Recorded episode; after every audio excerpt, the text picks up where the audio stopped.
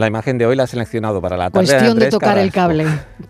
Fotógrafo algecireño, corresponsal de Agencia F en Campos Gibraltar, también imparte talleres con la Fundación Márgenes y Vínculos. A lo largo de su trayectoria ha sido testigo gráfico de primer nivel de la realidad del campo de Gibraltar en general y del drama de la inmigración en particular. Así lo avalan numerosos reconocimientos, entre ellos Premio Andalucía de Periodismo, Andalucía de Migraciones, Premio Fotoacue y National Geographic. Hola, buenas tardes. Pues hoy me gustaría comentar una foto de las muchas que he visto del conflicto que se está produciendo en Brasil con el asalto al Congreso.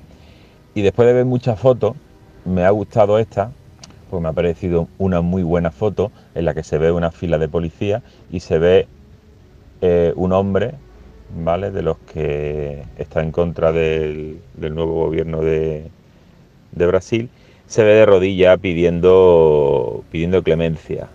Eh, también me gustaría comentar la capacidad que tenemos los fotógrafos y fotógrafas eh, a la hora de transmitir un mensaje a la gente que ve la fotografía. No digo ni que sea un mensaje erróneo ni que sea verdadero, sino simplemente el mensaje eh, que se manda.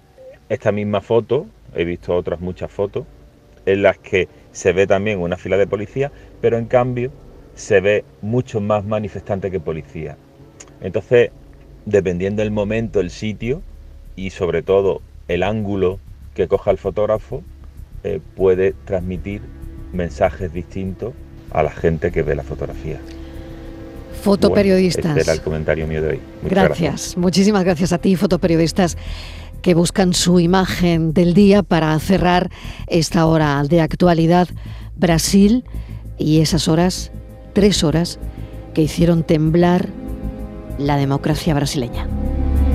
La tarde de Canal Sur Radio con Mariló Maldonado. También en nuestra app y en canalsur.es.